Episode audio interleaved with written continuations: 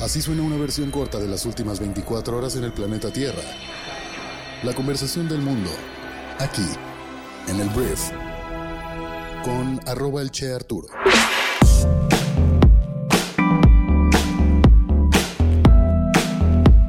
Muy buenos días, bienvenidas, bienvenidos a esto que es el brief para este jueves 11 de mayo. Yo soy Arturo Salazar, soy tu anfitrión y uno de los fundadores de Briefy y en este podcast vas a informarte con un resumen de las noticias que debes conocer el día de hoy para ser una persona bien informada.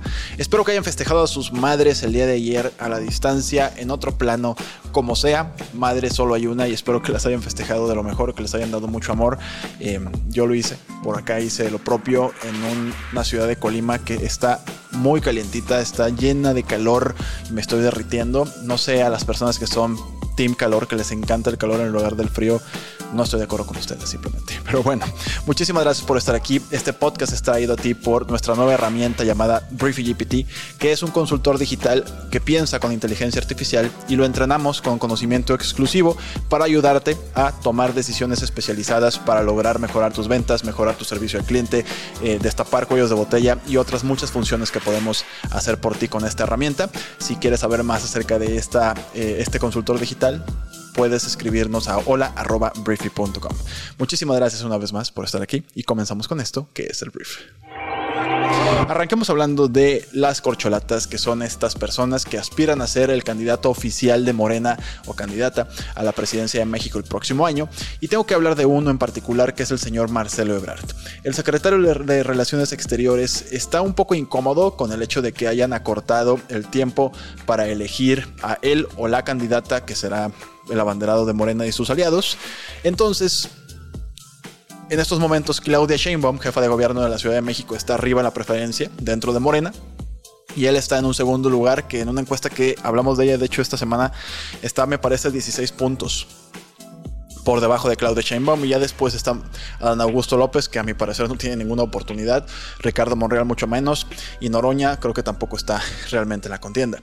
Entonces, lo que ayer Marcelo Ebrard dijo, propuso, es que debe haber cinco debates cinco debates entre las corcholatas para que cada uno de ellos y ella den sus propuestas a la población, hablen sobre sus capacidades, sobre su experiencia y con eso las personas que van a participar en esta encuesta dentro de Morena, que en teoría es lo que va a definir quién es la persona que va a encabezar el movimiento en 2024, pues puedan decidir con toda la información posible. Ahora, esto me queda claro que es un elemento para incomodar al resto de las partes. Claudia Sheinbaum te podría decirte, güey, yo por qué iría a debatir si voy ganando por 16 puntos. Marcelo Ebrard me queda claro que se siente con la capacidad de dar tal vez mejores propuestas, tener muchas más tablas a la hora de estar ahí en un debate y con esto tal vez rascar y escalar un poco en la escalera para ser la persona más votada dentro de esta encuesta. Y también hay quien dice, hay que decirlo, hay quien dice que pues esto también incomoda al presidente de México porque se habla de que va a ser un tema de dedazo, va a ser un tema de elección por parte del presidente disfrazado de encuesta, el método por el cual será elegida esta persona, em, que será la persona encabezando a Morena en 2024. Entonces, ¿qué es lo que hay que tener en cuenta aquí? Hay que tener mucho cuidado, o más bien mucha atención. El hecho de que Marcelo Ebrard me queda claro que está empujando un proceso transparente quiere a toda costa determinar o que se determine al candidato o candidata mediante una real democracia, ¿sabes? Que no sea un dedazo, que no sea una encuesta apócrifa, quiere que haya un debate, quiere que esto sea como una elección primaria en Estados Unidos y veremos si le sale. Por lo pronto yo creo que esto es incómodo para diferentes partes del poder el día de hoy en nuestro país, veremos qué se decide. Ahora vamos a hablar del el ex abogado del ex expresidente Enrique Peña Nieto, cuyo nombre es Juan Ramón Collado, que actualmente cumple una pena de prisión en la Ciudad de México, principalmente por un tema de blanqueamiento de dinero. Y mira, eh, Collado lo que se le está, o por lo que está en la cárcel hoy en día, es porque él hizo varias empresas fantasmas en Andorra, que es un territorio a un ladito de España. Y es un paraíso fiscal Andorra, no se pagan muchos impuestos, entonces hay mucha gente que va y esconde dinero por allá, presuntamente. Entonces, em, Andorra está investigando si este hombre estuvo dándole lujos de diferentes tipos a políticos mexicanos a través de estas múltiples empresas fantasmas que estaban por allá, a través de tarjetas de crédito que compraban al mismo tiempo, te digo, viajes o estancias de lujo en diferentes puntos de Estados Unidos y Europa, viajes privados en avión, regalos costosísimos por un monto de 10.5 millones de dólares. Entonces, la justicia mexicana no está haciendo realmente nada al respecto. Lo que está haciendo Andorra es intentar averiguar o intentar seguir el dinero para encontrar quiénes son los políticos que presuntamente pudieron haber sido beneficiados por esto, porque en teoría también serían culpables de un tema de lavado de dinero. Entonces, veremos hasta dónde llega este caso, pero también un caso incómodo para elementos desde la vida política de nuestro país del pasado, que hoy en día pues ya pasaron a segundo plano, incluso ya no existen, pero Andorra está haciendo su chamba. No sé si en México esto realmente vaya a implicar algo, no parece que lo vaya a hacer, pero Andorra está buscando este dinero, dónde quedó y quién se lo gastó. Ahora vamos a hablar de Estados Unidos porque mira, el día de hoy vence algo que se llama el título 42. El título 42 te explico muy rápidamente qué es. Se trata de una, una medida que, que impuso el gobierno de Donald Trump, el expresidente más naranja del mundo, en el cual básicamente de lo que se trata esto es cuando estaba el COVID-19 con todo, este título lo que le permitía al gobierno de Estados Unidos era expulsar inmediatamente a cualquier migrante que cruzara de manera ilegal la frontera con Estados Unidos por, por, con la excusa de protegerse del COVID con la excusa de controlar la pandemia, los estaban expulsando inmediatamente. O sea, no siquiera había un tema de que, a ver, vamos a ver, te damos asilo y hacemos un trámite por aquí. No, los expulsaban directamente al país del que venían, en este caso nuestro país. Y el día de hoy vence ese título 42 porque la pandemia en Estados Unidos, así como en México, se declaró ya como algo que ya no existe. Entonces, lo que se espera por parte de diferentes personas en Estados Unidos, que ayer leí un número que eran 500 mil personas migrantes las que en teoría están ya en camino a Estados Unidos, se espera un flujo migratorio brutalmente grande, o sea, mucho más grande de lo que se ha estado viendo en los últimos tal vez dos o tres años. Joe Biden, presidente de Estados Unidos, ayer incluso lo reconoció y dijo, ¿sabes qué? Estamos conscientes de que la frontera probablemente sea un caos en próximos tiempos.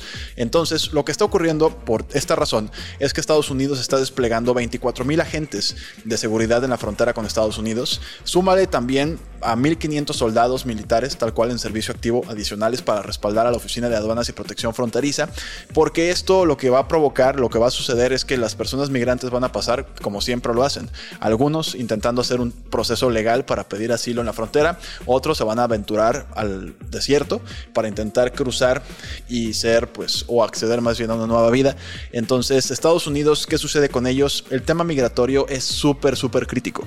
Es súper importante, es súper electoral también. Ningún presidente en tal vez los últimos 20, 25 años ha logrado controlar la migración de ningún tipo.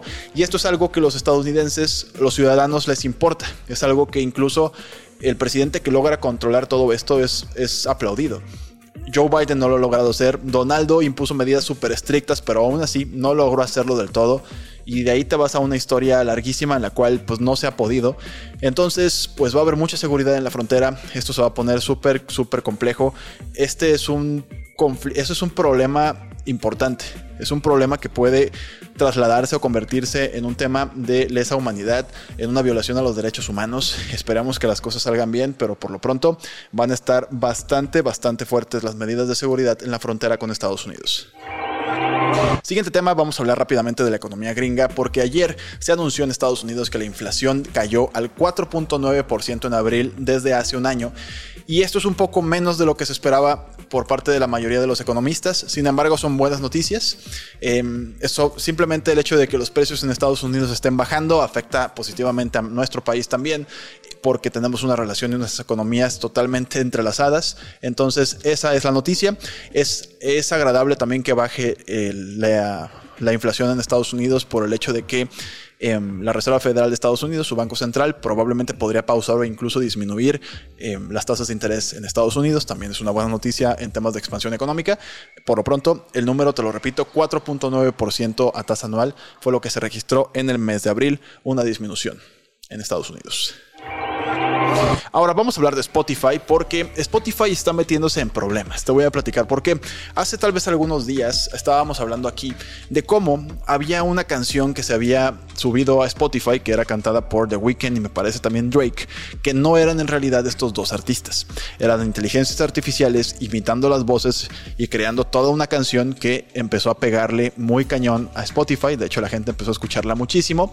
Se dieron cuenta de que existía. Las disqueras, los representantes de estos artistas levantaron la voz. Y Spotify lo que hizo pues, fue bajar las canciones. El problema que tienen es que esto está siguiendo, está, está ocurriendo constantemente.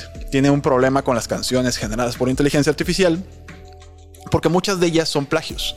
Son plagios que están siendo generadas por esta tecnología y que están siendo cargadas a Spotify y no tienen la capacidad en Spotify de poder controlarlas, analizarlas, escucharlas todas para asegurarse de que no contribuyen con esta industria que la inteligencia artificial ha abierto que es el plagio de contenidos originales, de voces originales y que pues van a tener que establecer nuevos protocolos que todavía no tienen. Entonces es lo que está ocurriendo con Spotify.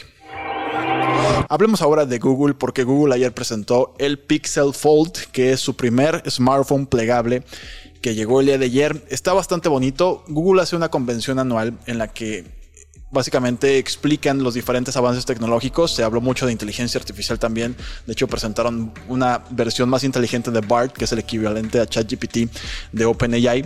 Y bueno, Google lo que hizo entonces es presentar este, este teléfono plegable. Recordamos que Samsung ya tiene algún tiempo con teléfonos plegables, les ha funcionado muy bien. Se dice, que iPhone también ya viene con un teléfono plegable en los próximos tres años.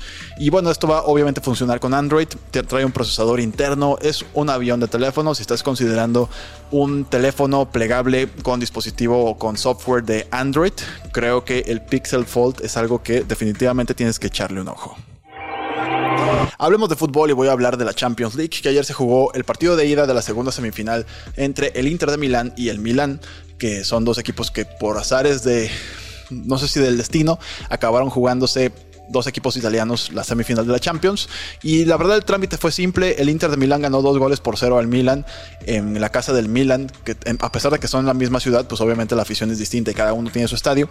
Entonces la verdad es que esto pues da pie en teoría a que el Inter pase a la final de la Champions. La otra llave está mucho más reñida entre el Madrid y el Manchester City, del, cual hablábamos ayer, con el Madrid y, y, el Manchester empatando un gol por lado.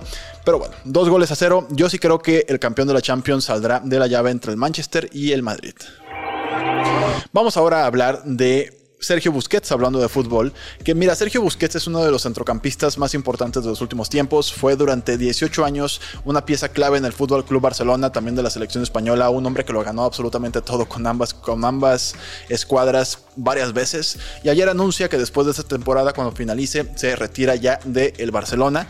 No se sabe muy bien a dónde va Sergio Busquets. Se dice que va a Estados Unidos a retirarse con muchísimos dólares en la liga norteamericana que paga bastante bien a estrellas como él. Entonces se retira, te digo, después de 18 años Sergio Busquets. Con esto cerrando cada vez más pues a esa generación de oro que lo ganó todo, que incluye a Messi, que incluye a Neymar, que incluye a Luis Suárez, que incluye a, desde Puyol, ¿sabes? Habría quien pondría en esta categoría a don Rafa Márquez, pero la neta hay muchos que no. Muy bien, esta fue la conversación del mundo para este jueves. Espero que te genere mucho valor y muchas conversaciones súper interesantes. Muchísimas gracias por estar aquí, por escuchar este podcast, por verlo en YouTube, por darle like y dejarnos un comentario también. Los suscriptores todos los días crecen, te agradecemos mucho por eso, gracias por verlo, gracias por compartirlo también. Y bueno, no me queda más que eh, darte las gracias y nos vemos el día de mañana en la siguiente edición de esto que es el brief. Yo soy Arturo, adiós.